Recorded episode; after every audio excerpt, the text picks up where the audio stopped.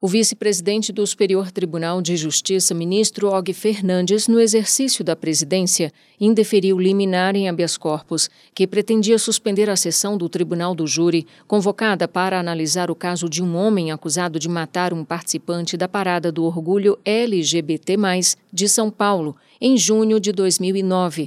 O homem faria parte de organização criminosa e, no dia do evento, teria explodido bombas ao longo do trajeto da parada e agredido a vítima até a morte. Em primeiro grau, ele foi impronunciado, mas no Tribunal de Justiça de São Paulo, essa sentença foi reformada. Ao STJ, a defesa afirma, entre os argumentos, que faltam indícios de participação do réu no crime e pede o restabelecimento da decisão do juízo de primeiro grau, que havia optado por não o pronunciar. olhar Assim, requereu a suspensão da sessão do Tribunal do Júri, marcada para os dias 7 a 9 de agosto. No entanto, segundo o ministro Og Fernandes, o caso não apresenta nenhuma das hipóteses que poderiam justificar o deferimento imediato do pedido. Em relação à acusação de associação criminosa, Og Fernandes verificou a existência de relatos e materiais apreendidos que indicaram, na visão do Tribunal Paulista, a atuação prévia do grupo com a intenção de praticar crimes de intolerância intolerância contra homossexuais e negros.